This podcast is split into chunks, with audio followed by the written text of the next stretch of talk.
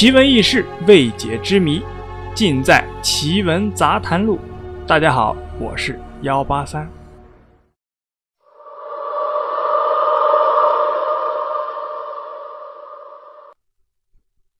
到底为什么一个杀人不眨眼的悍匪会被称为大侠？在我们的理解上啊，大侠一直以来啊都是对侠肝义胆。正义人士的尊称。究竟这位呼兰大侠是何许人也？他有着怎样的传奇故事？今天啊，我们就一起来看看呼兰大侠谜案，揭秘这个呼兰大侠真实的人生。我们之所以说呼兰大侠谜案，是因为啊，关于他的案子啊，有着不同的版本的传说。接下来呢，我们就来看看流传最多的两个版本。呼兰大侠谜案的版本一呀是这么说的：黑龙江呼兰大侠谜案之谜，是发生在黑龙江呼兰县城里的一个故事。为什么给他取个呼兰大侠的名字呢？看看下面这段关于这位大侠的传说，你就会明白了。大约在三十年前，呼兰啊出现了连环杀人案，但是间隔时间啊稍微有点长，大约呢一年半载才杀一个人，累计啊死了二十余人，而且呢都是警察，到底是什么人呢？又究竟为何专杀警察呢？据说啊，三十年前的呼兰啊很乱。尤其是警察，那是欺男霸女，干了不少伤天害理的事情。要不老百姓也不会把这样一个专杀警察的凶手称为呼兰大侠。死的多数是派出所当官的，所以啊，也有人说这位呼兰大侠的凶手啊，极有可能也是警察。为什么会这么说呢？因为他的反侦查能力啊很强。应该啊是受过专业训练的。呼兰大侠呢，大约从八十年代的中期开始举义，用手枪啊暗杀作恶多端的公检法分子，一直啊到九十年代中期，大约杀掉了十几个左右。据说啊，这位大侠杀人啊要精挑细选，想除掉的呢都是民愤极大的败类。他呀昼伏夜出。耐心的跟踪暗杀目标，等到了僻静之处啊，果断出手，一枪毙命，从不失手。暗杀的水准啊，那是非常的高。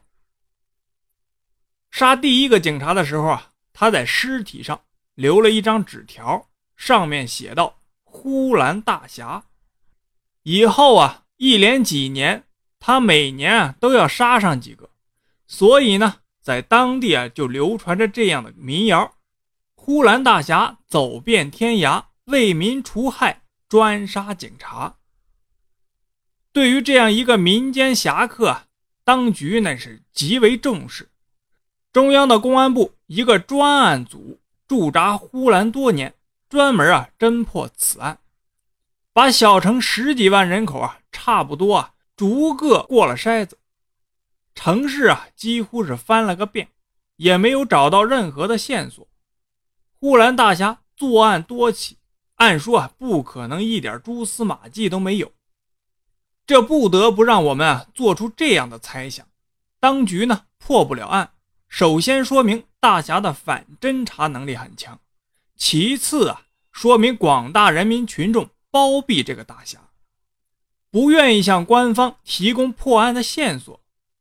虽然呢，他用不合法的手段为民除害，但是同样确实是得到了人民群众的拥护的。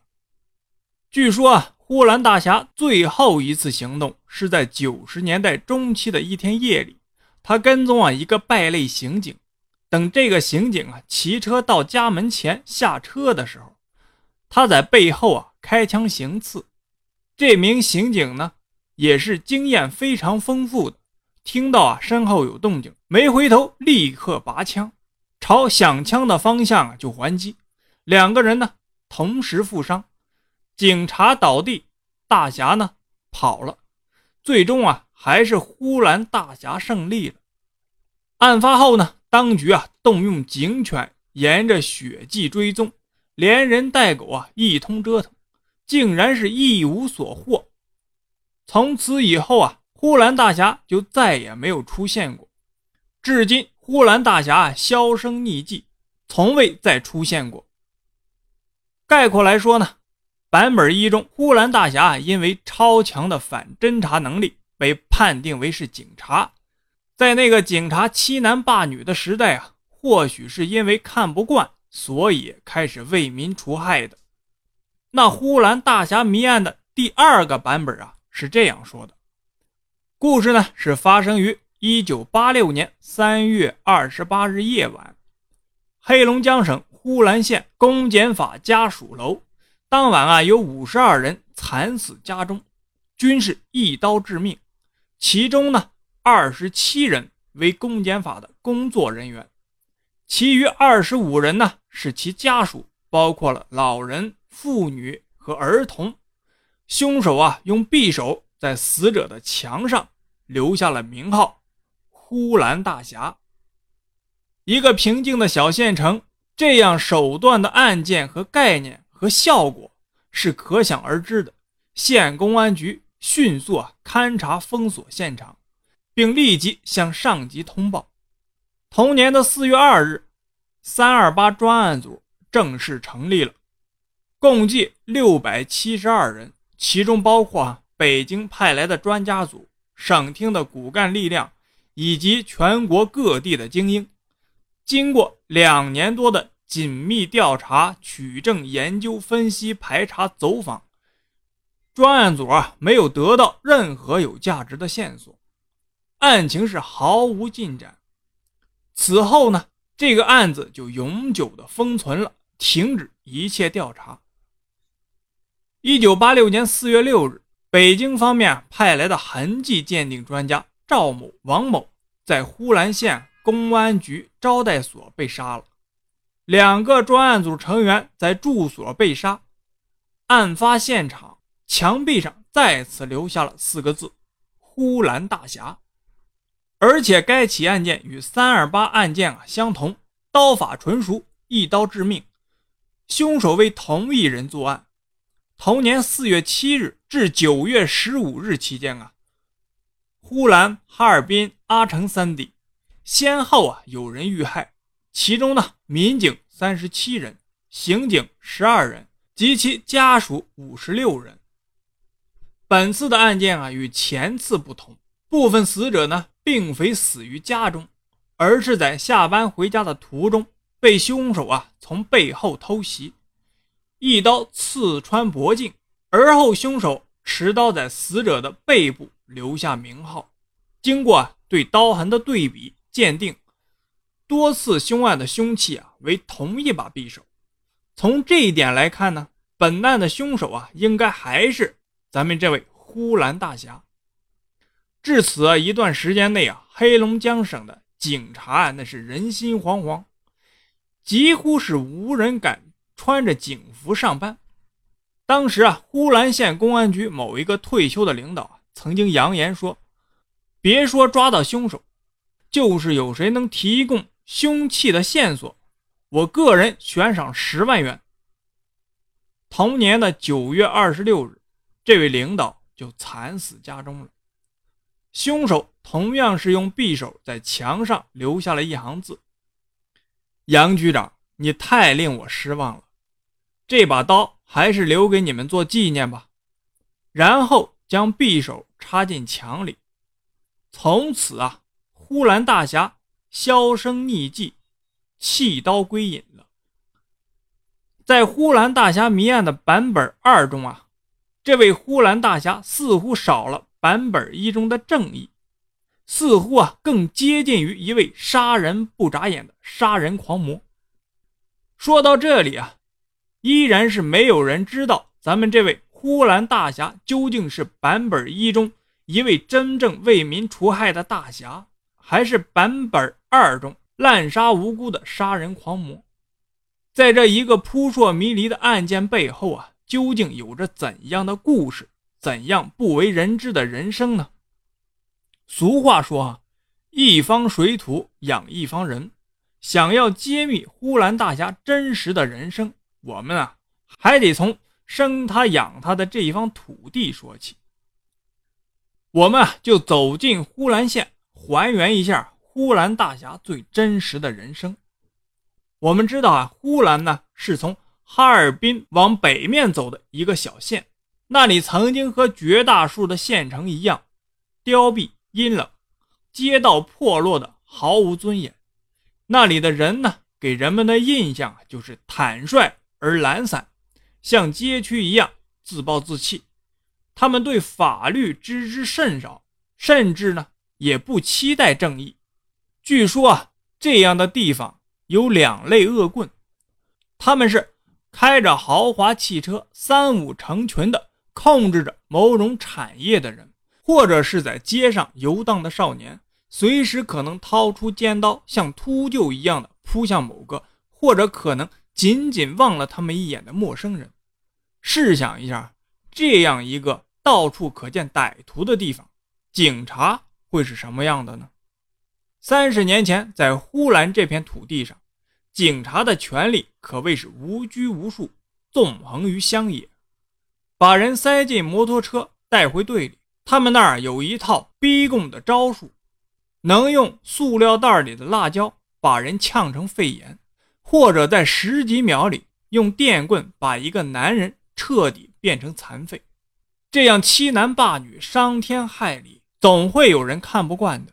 但并不是所有的人敢怒不敢言，总会有这么一个人敢于站出来开始举义。第一个被杀的是榆浦乡派出所的所长，那个家伙啊，早先。横行乡里，那时候派出所后面是大野地，尸体是第二天发现的，就一枪打在脑门上，死尸的上面啊放着一张纸条，写着“呼兰大侠”。这位大侠想要除掉的都是民愤极大的败类，是一枪毙命。杀第一个警察的时候，他在尸体上留了一张纸条，写的是“呼兰大侠”。以后啊，一连几年，他每年都要杀上几个，从未失手。所以啊，当地流传的民谣就是“呼兰大侠走遍天涯，为民除害，专杀警察”。呼兰大侠呢，作案多起，按说不可能一点蛛丝马迹也不留，当局呢破不了案。这说明什么？首先说明大侠本人特别的精明，把活儿干的是干净利落。其次，说明广大人民群众包庇这个呼兰大侠，不愿意向官方提供破案的线索。也许啊，再也不会有人知道那个男人是谁了。最后一次枪响过后，他干净利索的从上千个搜捕的警察视野里消失掉，所有的线索啊突然中断。从北京来的专案组曾经把整个小城啊。像个破布口袋一样外翻了几遍，取了每个成年男子的指印和血样。便衣们呢，日夜在街上布控蹲守，但那个人仍以不紧不慢的速度，像解开一个绳扣，像设计一个棋局，像打一局斯诺克一样，不紧不慢地取走了一个一个警察的性命。在黑龙江那边啊。警方的声誉是丧失殆尽，强硬和鲁莽曾经是他们最可标榜的美德，如今呢，他们变得像是被某个捕猎的对象，竟然在白天不敢穿着警服出门。不再有新的案件发生，也就无法将那个人抓获，他们被彻底的打败了。只有在漫长的时间里。能让这件事啊慢慢的褪色，让人们不再眉飞色舞的讲述这件事情。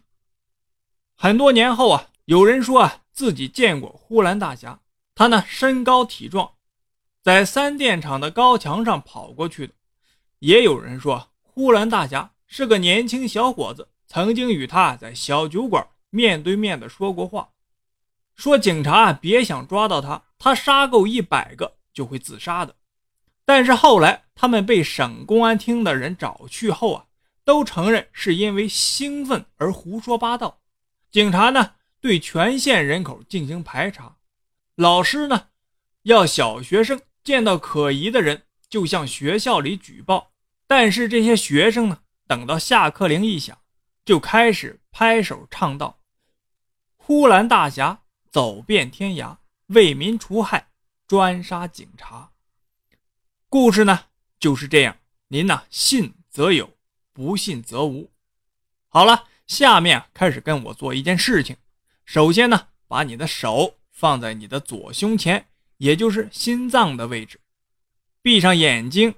这个时候啊，你开始问自己。喜欢幺八三的作品吗？如果喜欢，就请留言、点赞、订阅。